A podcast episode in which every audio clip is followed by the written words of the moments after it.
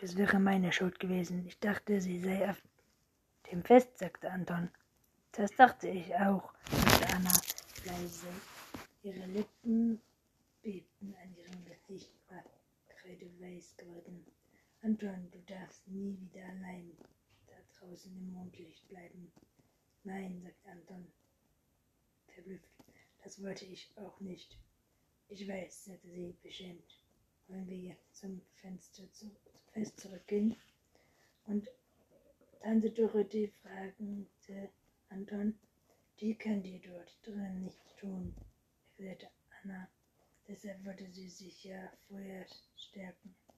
Stärken nennst du das? sagte Anton. Bert fasste sie an den Hals. Sie dachte, komm, vielleicht wird schon der Duftpreis verliehen. Wer duftet am besten? Als die beiden den Festsaal betraten, hatte die Orgelmusik aufgehört.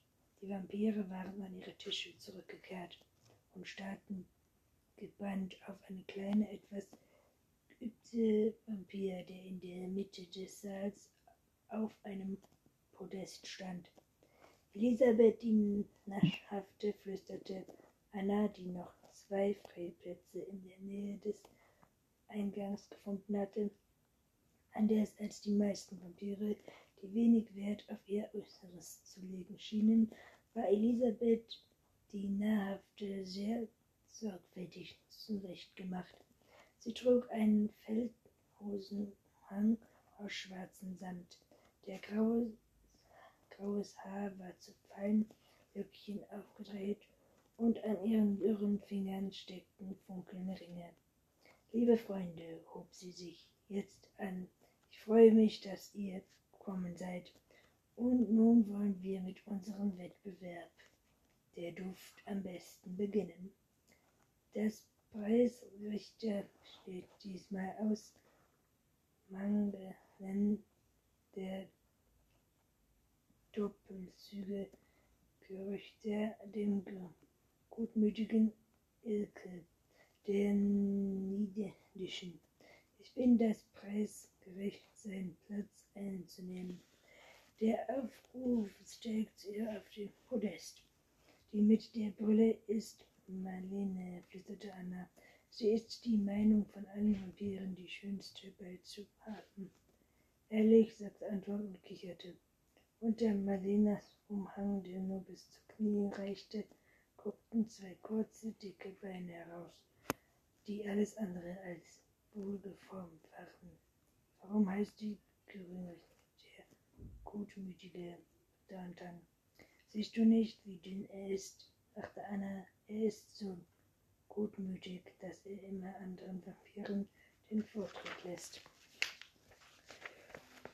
Ilka, die Neige, überragten die beiden Umhauswänge. Für ein Vampir sah sie erstaunlich gut aus, fand Anton, aber Neid und Missgunst hatten tiefe Falten in ihr Gesicht geschnitten. Nun ersuchte ich allen, die am Wettbewerb teilnehmen möchten, herzukommen und sich in einer Reihe aufzustellen, rief Elisabeth. Die nervte. Sogleich erhob sich etwa zehn Vampire von ihren Plätzen. Wenn ich nun die erste Bewerber bitten dürfte, sich der versammelten Vampirschaft vorzustellen. Ein bulliger Vampir mit einem kantigen, völlig haarlosen Schädel betrat das Podest. Ich bin Jörg, der Aufseher, sagte er mit Stimme. Ich habe mich zum Wettbewerb gemeldet, weil ich glaube, dass ich besonders würzig dufte. Das Riechen fühlte Marlene die Doppelzüge und schnupperte prüfend an ihm herum. Genügte der gutmütige und niedrige von ihrem Beispiel. Dann sahen sie sich an und nickten. Der nächste rief Elisabeth, die nervte. Ein großer, magerer Vampir, folgte ihr. Ich bin Hellhorn, die hastige, sagte mit hoher Stimme. Meine Spezialität ist das und nicht frische Pferdeäpfel. Nachdem die Preisrichter auch sie beschnüffelt hatten, kam noch ein offenes Vampir mit Doppelkinn und ein augengebiegenes Vampirmädchen, ein Vampir mit Augenklappe und ein urhaltender Vampir, der nur noch sprechen konnte, da ihm bis auf die Eckenzähne alle Zähne fehlten. Dann bereits ein großer, brennschultiger Vampir. Das Posten, mein Name ist Lumpi, der den Saal hinein und ich bin bemüht für meinen Modegeruch. Anna schlug die Hände vor den Mund. Lumpi duftet doch nicht, murmelte sie. Der riecht nur. Witzige Miene stolzierte Lumpi über das Podest und ließ sich riechen. Ganz schön eingebildet, zischte Anna. Nach Lumpi stellten sich noch zwei weitere Bewerber den Preisriechern und Publikum vor. Damit war der erste Teil des Wettbewerbs beendet. Sabine, die Schreckliche, setzte sich wieder an, den, an die Original und spielte die Orgel und spielte wieder die Preisrichter mit Elisabeth der nahrhaften zusammentragen, um die Sieger zu ermitteln. Meinst du, dass Lumpi gewinnen, gewinnt? fragte Anna flüsternd. Anna schüttelte den Kopf. Nein, ich habe früher neben Hallor der Hastigen gesessen. Gegen die ist Lumpi gar nichts. Und wer weiß, wie die übrigen duften. Jetzt hob Elisabeth nahrhafte den Arm und ausgeblieben die Musik. Liebe Freunde, rief sie mit bewegter Stimme, der Sieger unseres heutigen Wettbewerbs, der Vampire, der am besten duftet, heißt hiermit sie eine kleine Pause und sah alle Kandidaten noch einmal in der Reihe nach an. Jörg, der aufbrausende, stürmischer Beifall setzte ein. Jörg, der aufbrausende, kam auf die Bühne gestoppelt und verdient sich als der Preis des für den Sieger rief sind, riecht ihm ein schwarzes Tuch. Jetzt ist Lumpi sauer, versucht Anna. Aber er ist doch gerecht zu Zugange, mein von. Lumpi fiel sich immer unglücklicher Handel, erklärt Anna. Und dann ist er besser, ihm nicht über den Weg zu laufen. Komm, wir gehen lieber. Und Rüdiger Anton, der findet schon allein zurück. Heimflug. Und wenn mich nur Tante Dorothee erwischt, fragte Anton, als sie auf die Plattform des Burgturms hinaus ragten. Ach, sagte Anna, mach eine erquickende Handbewegung. Die wird noch im Garten lauern. Sie wangen sich in die Lüfte und auch Anton breitete die Arme aus und flog. Frische Luft setzte er und atmete tief ein. Und mein Mufti, Elise, fragte Anna beleidigt, riechst du mein Parfüm gar nicht? Doch, doch, sagte Anton schnell. Ein gewisser üble Geruch war unverkennbar, aber ihn unter freiem Himmel, wie er kaum, in, kaum ins Gewicht. Ich habe mich heute extra stark parfümiert, lehrte sie, und nur für dich. Nett von dir, murrte Anton. Willst du eigentlich schon nach Hause? fragte Anna, sah Anton mit leuchtenden Augen an. Wieso nicht? fragte er überrascht.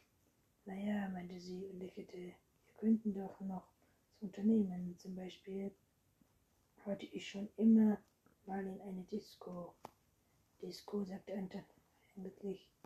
Ist doch langweilig. Bist du? fragte Anna. Klar, sagte Anton. Alles nur Geschäftsmacherei. Da können wir schwimmen gehen, schlug Anton vor. Mund, Mund, das ist sehr romantisch. Ich habe keine Badehose mit, sagte Anton verlegen und lachte. Sehe ich doch nicht. Ich doch auch nicht. Ich bin, ich bin erkältet, Anton nieste zu kräftigen. Ach, murmelte Anna, du hast zu nichts Lust. Meine Eltern kommen auch bald wieder, stöberte Anton. Schon gut, sagte sie wütend. Eine Weile flogen sie schweigend nebeneinander her. Anton ärgerte sich über sich selbst. Immerhin musste er für Mitmischung sorgen. Soll ich dir einen Witz erzählen? fragte er schließlich. Wenn du willst, sagte Anna gleichmütig. Also, Fritz will seinen Vater zum Geburtstag ein Oberhemd kaufen. Ich möchte ein Oberhemd, erklärte er dem Verkäufer. So eins, wie ich trage, fragte der. Nein, antwortete Fritz ihm. Ein sauberes. Haha, sagte Anna, ohne eine Miene zu verziehen. Immerhin dachte Anton, sie hätte etwas gesagt. Fieberhaft überlegte er, welchen Witz er noch erzählen könne. Eine Boxe, Boxhund ging die Straße spazieren, über ihn zwei Stockwerke höher steht ein Schäferhund auf dem Balkon. Hey, ruft der Boxer, spring doch runter, dann können wir zusammen gehen. Bin ich verrückt, erwiderte der Schäferhund. Glaubst du, ich will solche Schnauzen wie du kriegen? Anna muss aber noch immer sah sie sehr traurig aus. Kennst du den Witz mit dem Dackel? fragte Anna, Anton. Ein Mann sitzt mit einem Dackel im Kino. Der Dackel lacht. Ununterbrochen, da dreht sich eine Dame um und meint, sie haben aber einen merkwürdigen Hund. Ja, antwortet der Mann, ich finde ihn auch komisch. Wissen Sie, das Buch, nachdem Sie diesen Film gedreht haben, hat ihm nämlich überhaupt nicht gefallen. Jetzt lachte einer leise hinter verhaltener Hand. Das Eis war gebrochen, und dann musste es nur noch gelingen, sie richtig zum Lachen zu bringen. Und nun war ihm auch der passende Witz eingefallen. Zwei Kühe grasen friedlich auf einer Weide. Plötzlich fing die eine furchtbar an zu zittern. Was hörst du denn? fragte der andere besorgt. Nein, stöhnte die erste, da kommt schon wieder der Melker mit den kalten Händen. Das war zu viel für Anna. Sie sah Anton an und lachte los. Auch Anton musste lachen und so flogen sie kichernd und prustend dahin. Den muss ich Lumpi erzählen, sagte Anna. Anton lächelte geschmeichelt. Kennst du noch mehr? fragte sie. Und schüttelte den Kopf. Aber ich kenne noch einen, sagte Anna. Da geht eine Frau zum Arzt. Herr Doktor, klagte sie mir, ihm ihr Leid.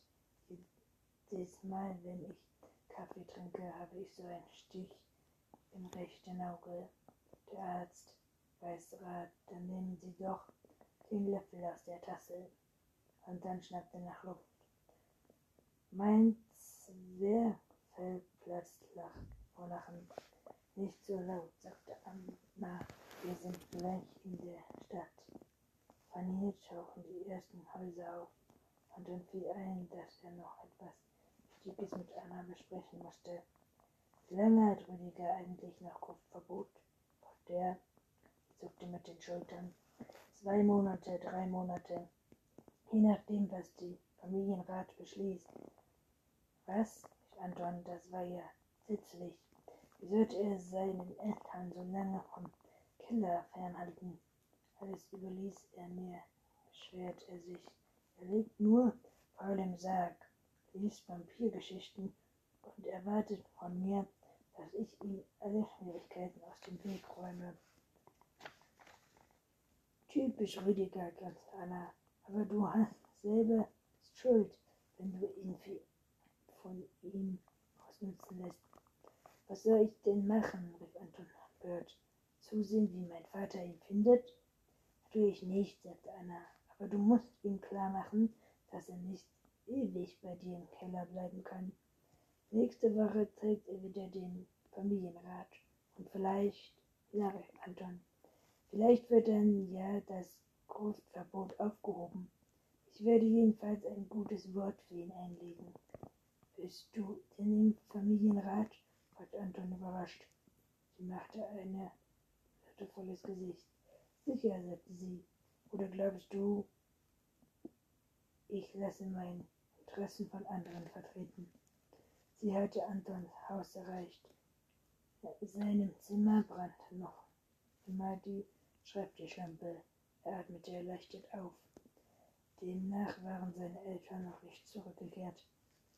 Er lehnte auf dem Fenstersims und schob den Fensterflügel, auf den er, den er nur angelehnt hatte. Gute Nacht, Anna, sagte er. Gute Nacht, Anton, lächelte sie. Vergiss nicht, dich abzuschminken. Hippen, hip, Hepenkreisen.